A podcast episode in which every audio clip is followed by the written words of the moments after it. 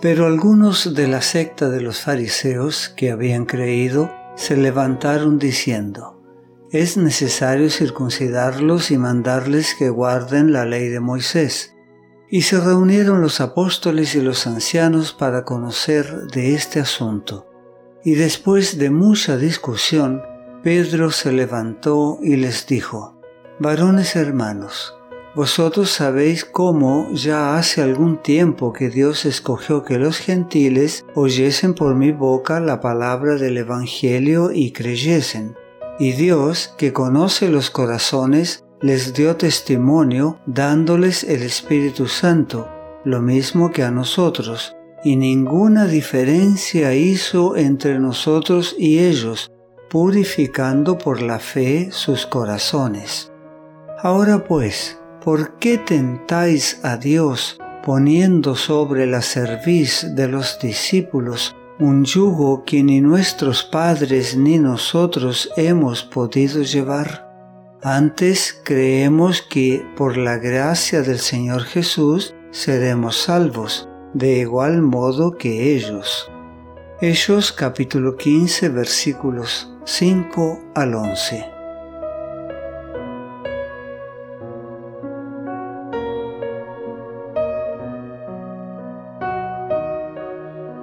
El Espíritu de Dios guía y actúa a través de los seres humanos y cumple su voluntad a pesar de las flaquezas y los desacuerdos de las personas. Las características humanas que se observan al tratar un asunto tan crucial como el que se decidió en esta ocasión lo demuestra categóricamente.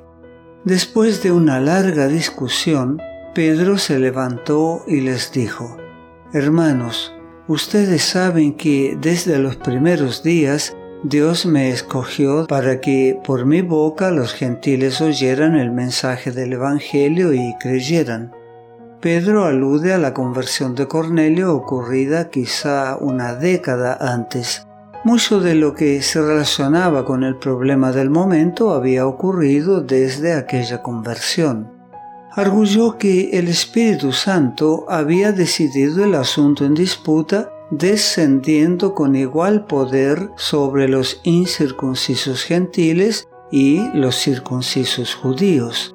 Recordó la visión en la que Dios le había presentado un lienzo lleno de toda clase de cuadrúpedos y le había ordenado que matara y comiese. Cuando se negó, diciendo que nunca había comido nada común o inmundo, la respuesta había sido, lo que Dios limpió no lo llames tú común. Hechos capítulo 10 versículo 15. Pedro relató la evidente interpretación de estas palabras que le fue dada casi inmediatamente en su llamado a ir al centurión e instruirlo en la fe de Cristo. Este mensaje probaba que Dios no hace acepción de personas, sino que acepta y reconoce a todos los que le temen.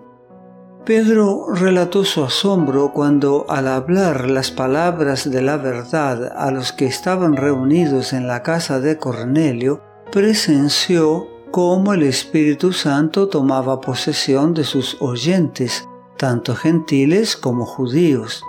La misma luz y gloria que se reflejó sobre los judíos circuncidados brillaba también sobre los rostros de los gentiles incircuncisos. Era la advertencia de Dios para que Pedro no considerase a unos inferiores a otros, pues la sangre de Cristo podía limpiar de toda impureza. Dios había dado a los nuevos conversos gentiles, sin que fueran circuncidados, el mismo derramamiento del Espíritu como lo había hecho por primera vez en Pentecostés, sin hacer distinción entre judíos y gentiles. Esto evidentemente representaba la aceptación completa de los gentiles dentro de la iglesia, porque no hay diferencia entre judío y griego, pues el mismo que es Señor de todos es rico para con todos los que le invocan. Romanos capítulo 10 versículo 12. fue la declaración posterior de Pablo en cuanto al mismo principio. En una ocasión anterior, Pedro había razonado con sus hermanos concerniente a la conversión de Cornelio y sus amigos y a su trato con ellos. Cuando relató en aquella ocasión cómo el Espíritu Santo descendió sobre los gentiles, declaró, Si Dios pues les concedió también el mismo don que a nosotros que hemos creído en el Señor Jesucristo, ¿quién era yo que pudiese estorbar a Dios? Hechos capítulo 11 versículo 17. Ahora, con igual fervor y fuerza, dijo, Dios, que conoce los corazones, les dio testimonio dándoles el Espíritu Santo lo mismo que a nosotros, y ninguna diferencia hizo entre nosotros y ellos, purificando por la fe sus corazones. Cornelio y su familia no habían necesitado purificarse mediante la observancia de las ceremonias judías.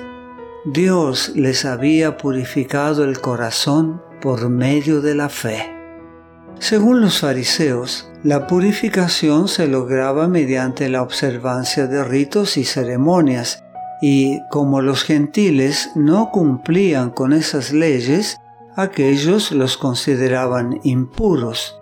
Pero Dios siempre había tenido otro sistema para purificar el corazón manchado de pecado, el arrepentimiento y la fe en el sacrificio de Jesús. Pedro había aprendido que el hombre no puede considerar inmundo lo que Dios ha purificado. Ahora pues, ¿por qué tentáis a Dios poniendo sobre la cerviz de los discípulos un yugo que ni nuestros padres ni nosotros hemos podido llevar? Es decir, ¿por qué probáis a Dios en su voluntad acerca de los gentiles después de Él ya haber manifestado su designio? Los judíos habían tentado a Dios en el desierto cuando, a pesar de las maravillas que había hecho en su favor, murmuraron contra los dirigentes que él les había dado.